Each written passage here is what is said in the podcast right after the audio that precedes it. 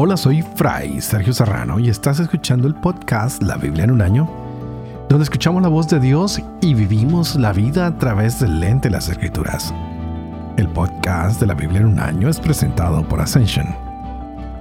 Usando la cronología de la Biblia de Great Adventure, leeremos desde Génesis hasta Apocalipsis, descubriendo cómo se desarrolló la historia de la salvación y cómo encajamos en esa historia hoy. Continuamos con David.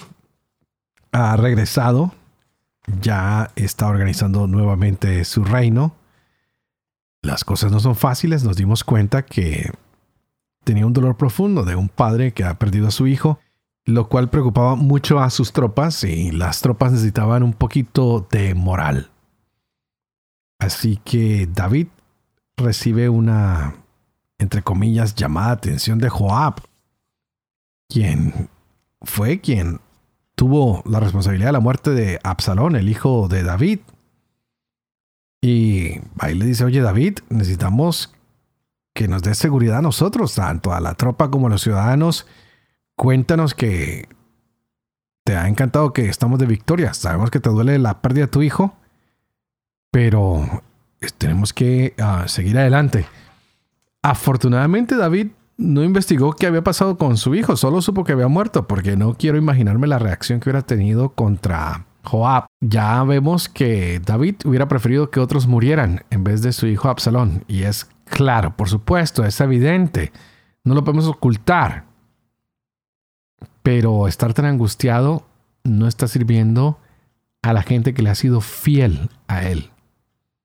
La gente está desanimada, está una situación muy tensa y delicada y esto podría causar una rebelión contra David.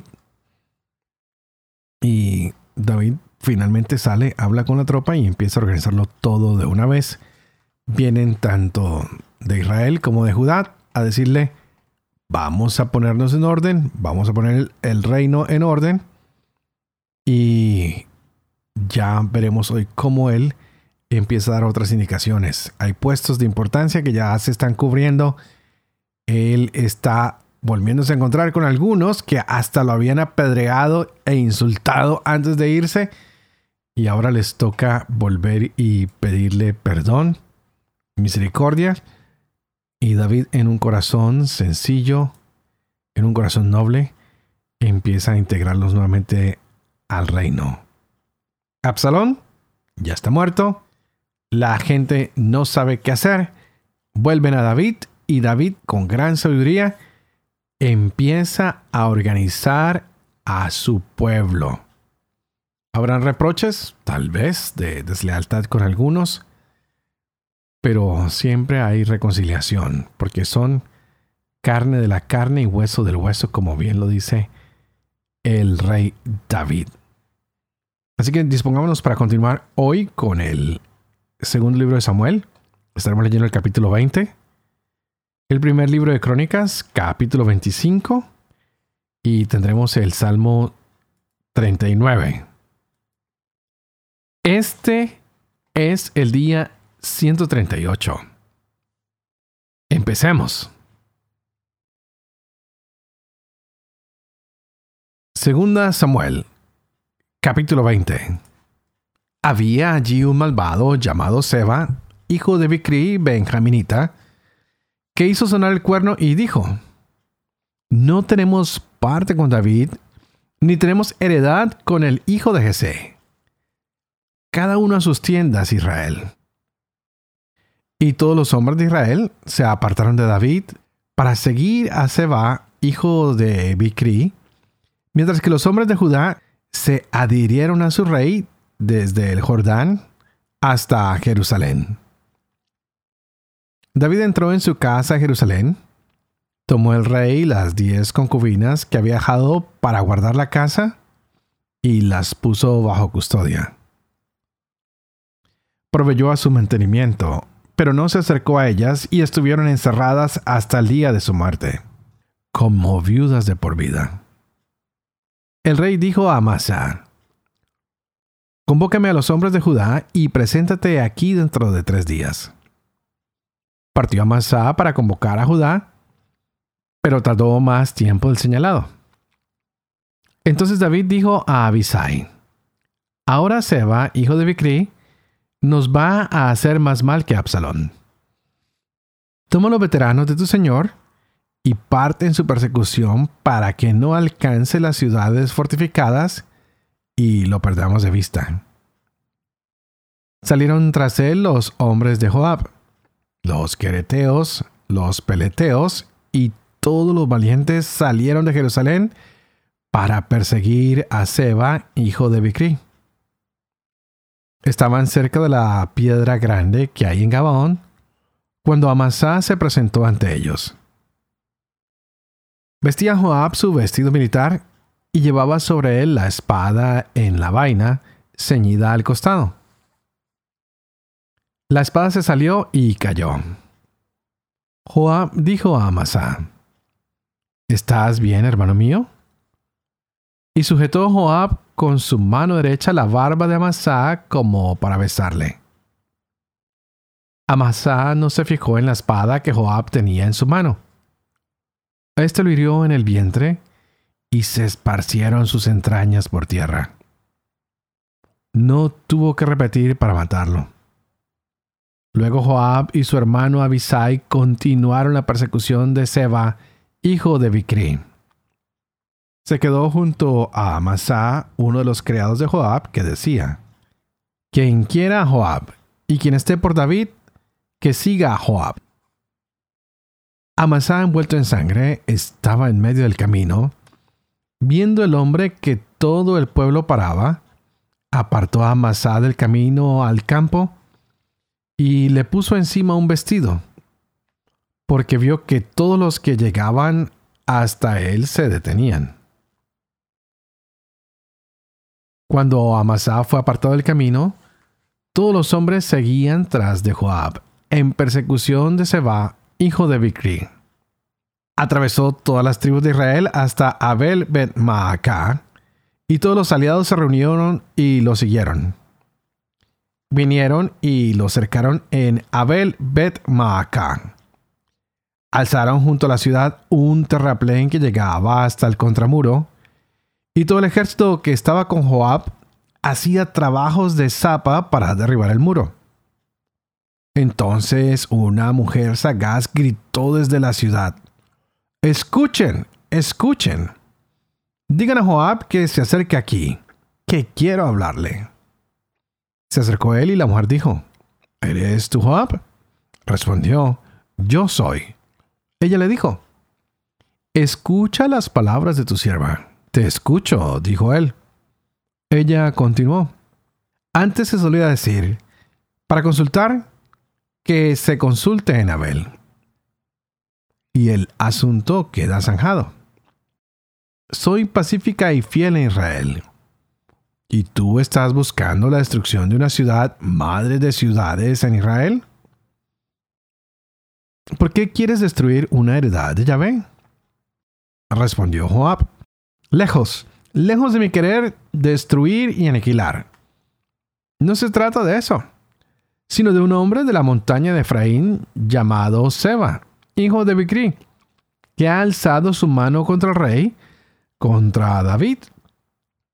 Entréguenlo en nuestras manos y me marcharé de la ciudad.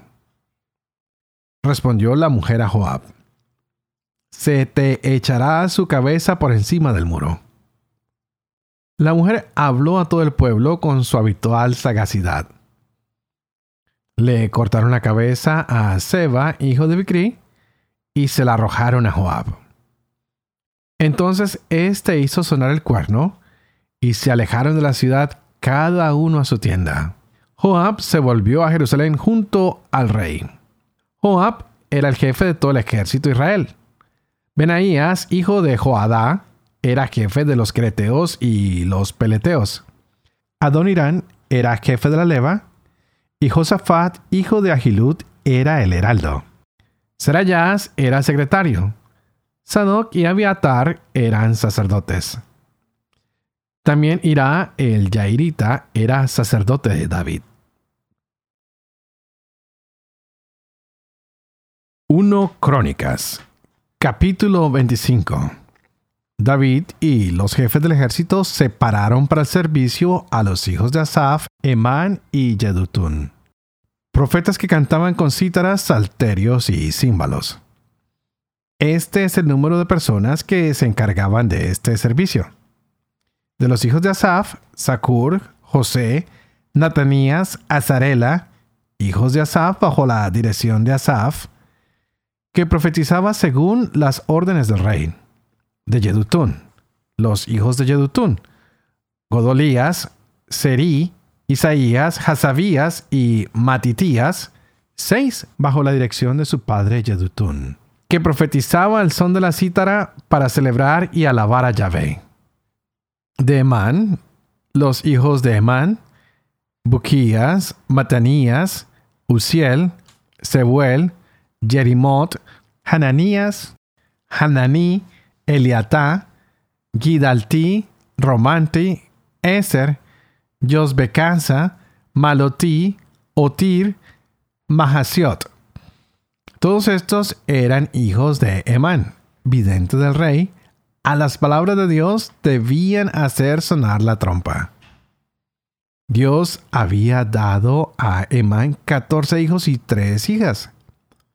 Todos ellos se hallaban bajo la dirección de su padre para el canto del templo de Yahvé, con címbalos, salterios y cítaras al servicio del templo de Dios, siguiendo las indicaciones del rey, de Asaf, Yedutun y Emán.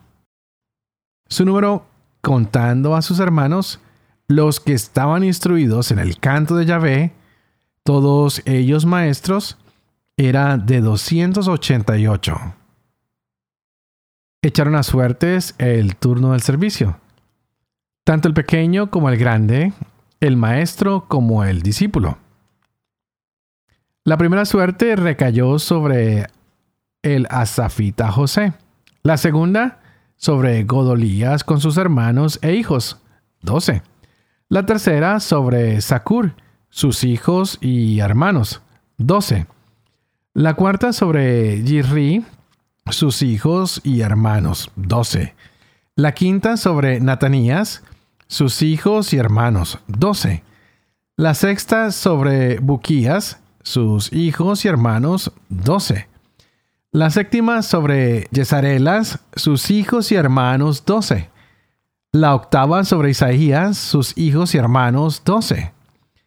La novena sobre Matanías, sus hijos y hermanos, doce. La décima sobre Semeí, sus hijos y hermanos, doce. La once sobre Azarel, sus hijos y hermanos, doce. La doce sobre Hasabías, sus hijos y hermanos, doce. La trece sobre Sebuel, sus hijos y hermanos, doce la 14 sobre Matitías, sus hijos y hermanos 12. La 15 sobre Jerimot, sus hijos y hermanos 12. La 16 sobre Hananías, sus hijos y hermanos 12. La 17 sobre Josbe Casa, sus hijos y hermanos 12. La 18 sobre Hananí, sus hijos y hermanos 12. La 19 sobre Malotí, sus hijos y hermanos doce. La veinte sobre Eliatá, sus hijos y hermanos doce. La veintiuna sobre Otir, sus hijos y hermanos doce. La veintidós sobre Gidalti, sus hijos y hermanos doce. La veintitrés sobre Mahasiot, sus hijos y hermanos doce. La veinticuatro sobre Romantí, Eser sus hijos y hermanos doce. Salmo 39 del maestro de coro de Yedutún, Salmo de David. Me decía, cuidaré mi conducta sin faltar con mi lengua. Pondré un freno a mi boca mientras tenga al malvado ante mí. Yo me callé tranquilo y en silencio, mas mi dolor aumentó al ver su dicha. Mi mente se fue acalorando. Mis pensamientos ardían como fuego. Y por fin solté la lengua. Hazme saber, Yahvé, mi fin, donde llega la medida de mis días, para que sepa lo frágil que soy. De unos palmos hiciste mis días. Mi existencia nada es para ti. Solo un soplo el hombre que se yergue. Mera sombra el humano que pasa. Solo un soplo las riquezas que amontona sin saber quién las recogerá. Ahora, Señor, ¿qué puedo aguardar? Mi esperanza está puesta en ti. De todas mis rebeldías, líbrame. No me hagas la irrisión del insensato. Pero me callo, ya no abro la boca, pues tú eres quien lo ha hecho. Deja ya de darme golpes. Tu mano hostil me destroza. Castigando los hierros, corriges al hombre, igual que polilla desgasta sus anhelos. El ser humano no es más que un soplo. Escucha mi súplica, Yahvé. Presta atención a mis gritos.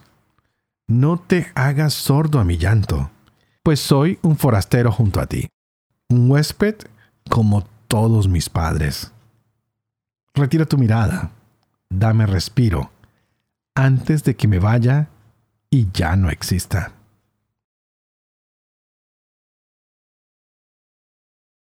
Padre de amor y misericordia, ¿Tú qué haces elocuente la lengua de los niños? Educa también la mía e infunde en mis labios la gracia de tu bendición, Padre, Hijo y Espíritu Santo. Y a ti te pido para que juntos oremos pidiéndole al Señor que abra nuestra mente, que sea Él quien abra nuestros corazones para que nos podamos gozar de la palabra del Señor, que a veces no es tan fácil gozarnos en ella, pero que está llena, repleta, siempre de mucha bendición para cada uno de nosotros. Y hoy estamos con este libro de Samuel y veíamos cómo Simei, que había maldecido a David cuando salía a Jerusalén, ahora viene con mucha alegría a recibirlo. Y él le pide al rey que por favor no lo culpe por haberse portado mal. Que, bueno, que, haya perdón, que haya reconciliación, que él había pecado y que está listo para cambiar. Tenemos muchas personas ah, en este momento que están alrededor del rey. Está Joab, está Simei, está Abisai, que se llena de odio contra Simei o Simei y dice, oye, este no tenía que morir por haber hecho tantas maldiciones contra el ungido del Señor. Y David dice, no, no, no, no, vamos a perdonarlo, vamos a que, a que todo cambie. Y él tenía la autoridad porque él es el rey, él puede perdonar o quitar la vida. Y lo único que le interesa ahora a David es seguir adelante porque ya está restaurado el trono y ya está en posición de reinado. Y más que preocuparse por este hombre que le había lanzado algunas piedras y algunas maldiciones, tiene que mostrar que es un rey justo y brillante que puede lidiar con el pueblo, sacarlo adelante y mostrarle cuál es el camino que debe seguir. Por otro lado, está uh, Mefiboset, que siempre ha sido leal a David. Ha estado separado de él, pero siempre ha estado ayudando y trabajando por el rey de alguna manera. También este hombre está buscando cómo apoyar a David. Y vienen otros gaditas que entran a comportarse generosamente con David. Hay nuevos nombres para este capítulo. Y todos ellos lo único que han recibido es generosidad de parte del rey vamos a pedirle al Señor que nos ayude a nosotros también a ser generosos. Que aunque a veces seamos rebeldes, como muchos de estos hombres han sido con David, pues tú y yo tal vez a veces hemos sido rebeldes con Dios también. Y hemos tenido que sufrir derrotas y devolvernos a pedirle perdón al Señor y el Señor nos ha perdonado una y otra vez. ojalá que podamos aprender también de esa misericordia que recibimos del Señor y tú y yo aprendamos a perdonar también a aquellos que en las pruebas, que en los momentos de dificultad, a veces nos han dado la espalda. David, en todos estos momentos difíciles, continuaba siempre el camino sin quejarse. Seguía adelante, trataba de hacer las cosas que mejor le convenían, lo que agradara a Dios, porque David era un hombre que tenía el corazón conforme a lo que a Dios le agradaba. Qué lindo que nuestra preocupación más que tomar venganzas, más que tener repudio, más que alejarnos de las personas, fuera tener un corazón como el de Yahvé, listo para perdonar, para impulsar, para ayudar a que la gente salga adelante, no para humillarlos, no para sacarles en cara todo el mal que nos han hecho, sino todo lo contrario, para perdonar y decirles, mira, este es el camino, así es como Yahvé me ha perdonado y me ha empujado, ahora es mi tiempo de perdonar y de empujarte a ti. Así que nuestro corazón que se llene de alegría, que se llene de felicidad y nunca de odio. Y antes de terminar, como siempre, les pido que por favor oren por mí, para que pueda ser fiel a este ministerio que es bastante difícil de proclamar esta palabra a diario, para que yo pueda vivir con fe esto que leo, esto que reflexiono con ustedes, para que pueda enseñar la verdad y para que tanto ustedes como yo podamos cumplir lo que se nos enseña a través de esta palabra. Y que la bendición de Dios Toporoso, que es Padre, Hijo y Espíritu Santo, descienda sobre cada uno de ustedes y los acompañe siempre. Que Dios los bendiga.